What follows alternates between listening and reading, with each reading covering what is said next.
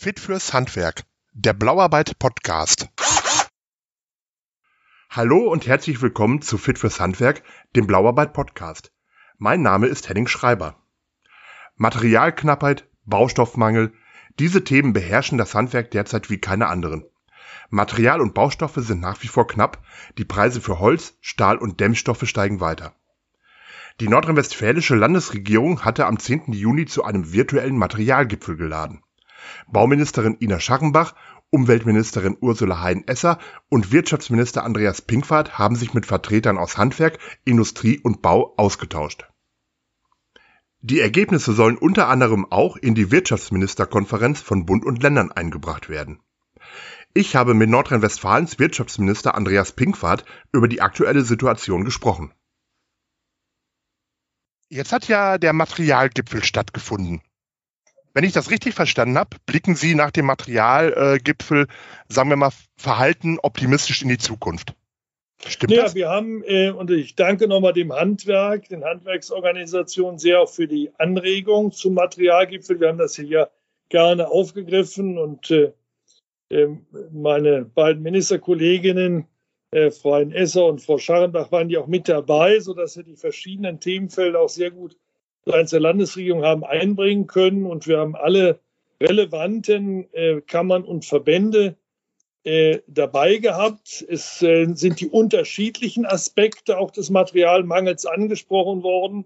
Natürlich äh, sehr äh, wichtig und, und auch in aller Munde ist der Holzmangel. Äh, aber es, es, gilt auch äh, für die Elektrotechnik beispielsweise in andere Bereiche, dass uns äh, auch die Kunststoffe knapp geworden sind, die Leerrohre fürs, fürs, für den Glasfaserausbau. Äh, auch Metallteile sind äh, knapp geworden, Stahl, anderes äh, ist teurer vor allen Dingen geworden. Und äh, das beeinträchtigt natürlich die, äh, die Handwerksbetriebe, insbesondere auch deshalb, weil sie äh, vor einigen Monaten noch Festpreisangebote abgegeben haben und jetzt sollen die Aufträge umgesetzt werden und die Preise haben sich äh, zum Teil mit zweistelligen, in einzelnen Beinen sogar im dreistelligen Prozentbereich erhöht. Und äh, das belastet natürlich die Betriebe und äh, äh, zum anderen gibt es auch Engpässe, sodass Lieferzeiten nicht gehalten werden können und Konventionalstrafen drohen. Also das sind schon sehr ernstzunehmende Belastungen für die Betriebe. Und das haben wir ausgetauscht und uns auch gefragt, wo sind die Ursachen und wie können wir Abhilfe schaffen. Und was lässt Sie jetzt so ein wenig optimistisch in die Zukunft blicken? Naja gut, also äh, wir gehen davon aus, es ist auch äh, deutlich geworden, dass äh, einige äh, Mangelbereiche auch konjunktureller äh, Art sind. Äh, durch den Aufschwung, der sich jetzt nach Überwindung der Pandemie zeigt und auch in anderen Teilen der Welt zeigt, hat dazu geführt, dass wir jetzt kurzfristige Anspannungen haben und auch Preiserhöhungen. Das wächst sich aber auch nach Darstellung der Forschungsinstitute, die wir dazu eingeladen haben, wächst sich dann in den nächsten Monaten auch aus. In anderen Bereichen allerdings haben wir es eher mit mittel- und langfristigen, auch strukturellen Phänomenen zu tun. Und daran wird aber auch gearbeitet. Denke etwa an die Chipherstellung, äh, wo es auch jetzt darum geht, den Kapazitätsaufbau zu verstärken, auch in Europa. Ja, zum Beispiel Bosch ja gerade auch in Sachsen eine neue Produktion in Aussicht genommen. Also hier haben wir es eben auch mit entsprechenden Kapazitätsanpassungsmaßnahmen zu tun und höhere Preise verursachen in der Regel auch oder ermöglichen auch in der Regel ähm, äh, den Kapazitätsaufbau, weil neue Anreize gesetzt werden. Aber es gilt eben auch sehr pragmatisch zu handeln. Ähm, äh, zum Beispiel müssen wir sehen, dass jetzt äh, äh auch ähm, äh, die, die akuten Probleme nicht dazu führen, dass gehortet wird und dass, dass auch, auch spekulative Ausschläge zu stark werden. Insofern wollen wir das versachlichen suchen auch den Austausch mit den Beteiligten, etwa beim Thema Holz. Wir haben gar keinen Mangel an Rohholz. Wir haben ein, äh, eine Verknappung beim Schnittholz. Das liegt daran, dass die Sägewerke schon seit einigen Jahren überlastet sind.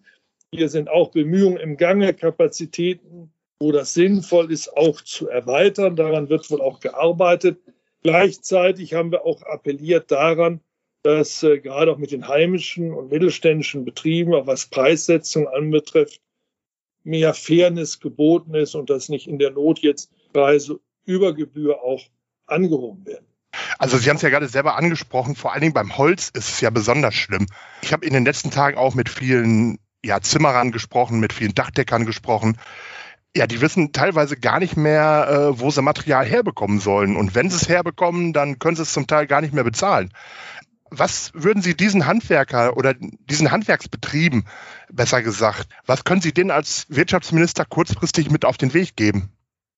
Naja, also ähm, wichtig ist, dass wir seitens der Politik deutlich machen, dass äh, diejenigen, die in der Wertschöpfungskette jetzt äh, äh, besonders stark ausgelastet sind und deswegen auch die Preise deutlich erhöhen, dass sie da auch ein Stück Verantwortung auch tragen für die Funktionsfähigkeit der Lieferketten bis hin auch zu Fragen kartellrechtlicher Prüfung, die wir uns äh, äh hier auch äh, vorbehalten. Es muss ja fair zugehen an, am Markt, auch wenn es zu kurzfristigen Anspannungen kommt.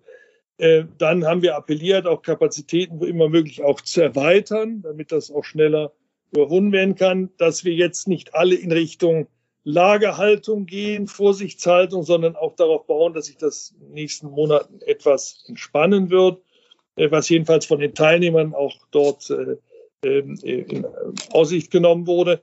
Dann müssen wir eben auch mittelfristiger äh, uns äh, vor Augen führen, wenn zum Beispiel Holz stärker nachgefragt wird, weil es auch der Nachhaltigkeit dient und so weiter, ob wir nicht auch andere Baustoffe brauchen, die auch nachhaltig sind, aber uns nicht einseitig nur vom Holz abhängig machen, wo wir wissen, dass äh, die Holznachfrage vielleicht über die nächste Zeit äh, äh, doch sich verstärken könnte. Also auch über solche Themen haben wir gesprochen. Ich glaube, es ist ein multikausales Problem. Wir müssen an verschiedenen Stellen ansetzen, sollten jetzt nicht in Panik verfallen, sondern müssen sehen, dass wir das pragmatisch gelöst kriegen. Dazu gehört auch, dass wir prüfen wollen, das haben wir uns auch vorgenommen, etwa was äh, Festpreisangebote anbetrifft, gerade bei öffentlichen Aufträgen, dass wir hier auch Möglichkeiten äh, prüfen wollen, ob wir nicht zu Preis Leitklauseln kommen können, die es den Mittelständlern erlauben, dann, äh, wenn es zu erratischen Schwankungen kommt, auch solche Preiserhöhungen an die Abnehmer, gerade wenn es auch öffentliche Auftraggeber sind, dann entsprechend weitergeben zu können. Nicht in Panik geraten war ein gutes Stichwort, denn es ist ja eine Kette, die sich immer weiter fortsetzt. Also kein Material bedeutet ja Baustopps. Baustopps bedeuten wiederum für die Unternehmer kein Geld, für die Auftraggeber aber erhöhen sich die, die Kosten weiterhin und weiterhin. Das ist ja auch eine Katastrophe, nicht nur für Handwerker, sondern auch eine Katastrophe für Auftraggeber. Wenn ich gerade als junge Familie ein Haus baue und äh, kann erst ein halbes Jahr später da rein, äh, die Kosten werden ja ins x-fache erhöht. Gleichzeitig muss ich die alte Miete weiter noch zahlen. Also was kann man denn da irgendwie tun? Naja, also wichtig, wenn wir nochmal beim Holz bleiben, ist es so, dass äh, uns die Holzwirtschaft ganz klar gesagt hat, auch die Holzbauern, Holz ist genug da, Rundholzer sind da. Was wir natürlich äh, an Phänomenen sehen, ist, dass es äh, eben durch den Borkenkäfer auch belastetes Holz ist. Da sagen wieder die Bauingenieure, dass äh, die statischen Anforderungen und sonstige Qualitätsanforderungen auch durch ein solches Holz in aller Regel erfüllt sind. Unsere Normen in Deutschland sehen das zum Teil etwas differenzierter.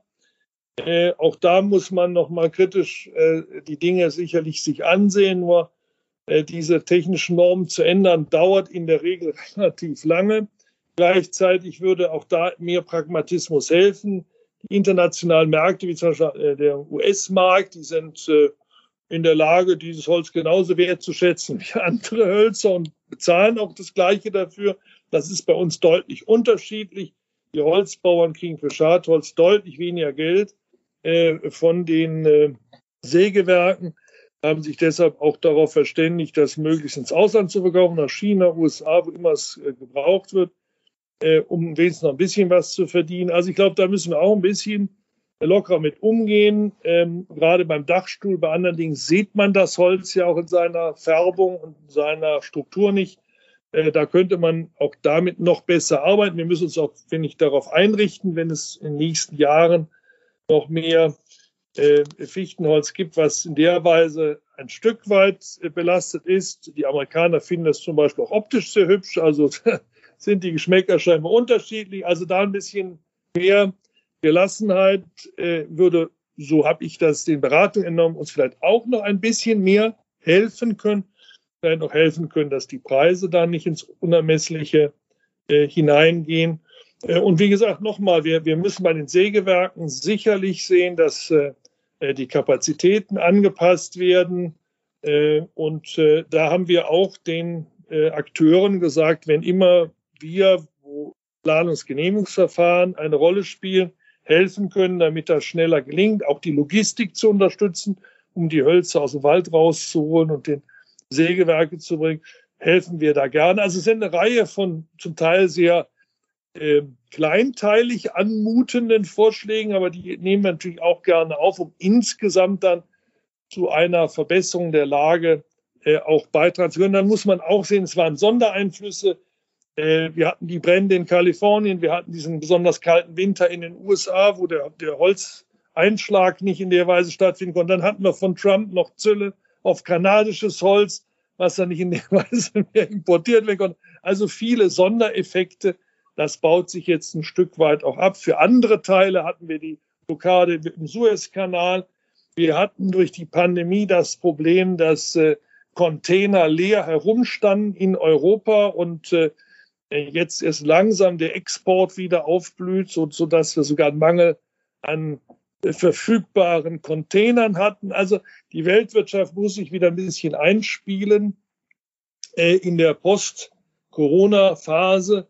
Und dann gehe ich davon aus, dass in vielen Branchen es sich entspannt. Denken wir auch am Stahl. Stahlpreise sind deutlich gestiegen, aber manche Hochöfen wurden äh, in 2019, 20 auch runtergefahren, weil die Preise im Keller waren. Die laufen jetzt wieder hoch. Also denke, äh, in den nächsten zwei, drei Monaten müssten wir von einzelnen äh, Bereichen abgesehen auch wieder mehr Angebot haben und damit auch wieder sinkende oder zumindest sich stabilisierende Preise.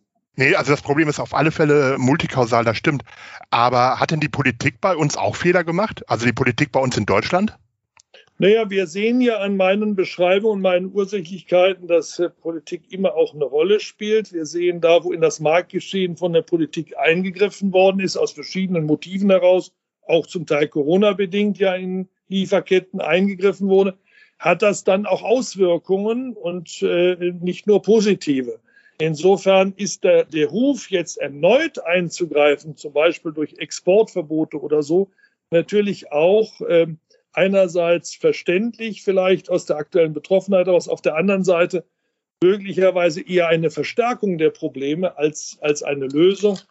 Insofern müssen wir, glaube ich, pragmatischer sein, genau hinschauen, wenn wir über Maßnahmen reden, was hilft wirklich.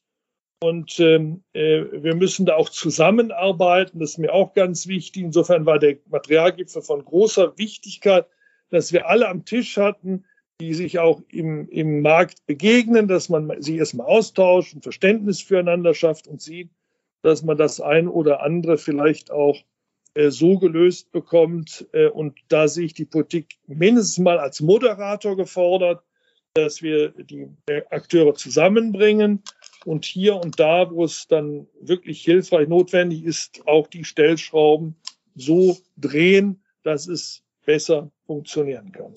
Wie lange glauben Sie noch, wird diese Krise noch dauern? Ja, das ist ganz unterschiedlich, denke ich. Von äh, äh, Material zu Material wird das unterschiedlich sein. Insgesamt lässt sich, glaube ich, festhalten. Das hat der Materialgeber auch nochmal deutlich gezeigt. Die Welt wächst weiterhin, auch die Einwohner wachsen, der Lebensstandard wächst. Das ist ja nur positiv auf der einen Seite. Auf der anderen Seite führt das auch zur Verknappung äh, der natürlichen Ressourcen. Mit denen müssen wir lernen, ohnehin sparsamer umzugehen. Auf der einen Seite auch aus Klimaschutzgründen, aber auf der anderen Seite auch, um mit den knappen Ressourcen besser haushalten zu können. Das heißt für uns als äh, hochentwickelte Ökonomie vor allen Dingen auch, dass wir das Thema Circular Economy, Kreislaufwirtschaft viel stärker denken müssen. Wir müssen sehen, wie wir Materialien auch wieder besser noch wiederverwerten können. Das wird uns auch beim Klimaschutz helfen. Und äh, hier sind wir führend Nordrhein-Westfalen. Wir haben tolle Forschungsfähigkeiten. wir haben tolle Unternehmen, die sich in dem Bereich schon betätigen, auch weltweit. Dieses Know-how gilt es noch stärker zu nutzen, dass wir zu alternativen Baustoffen auch kommen, zu mehr Recycling zu mehr Recycling kommen, höheren Recyclingquoten auch beim Kunststoff, bei anderen Bereichen.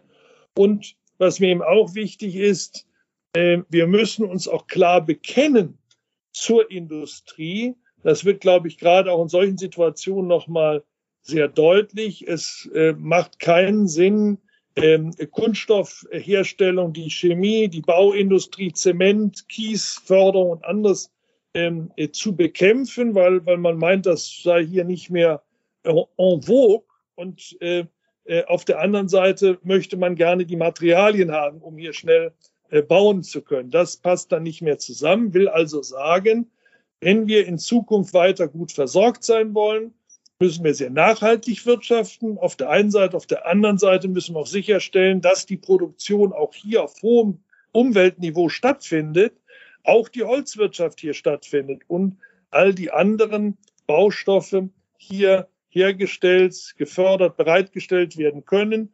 Und das setzt voraus, dass wir entsprechende Planungsgenehmigungsverfahren auch bekommen, schnell auch bekommen.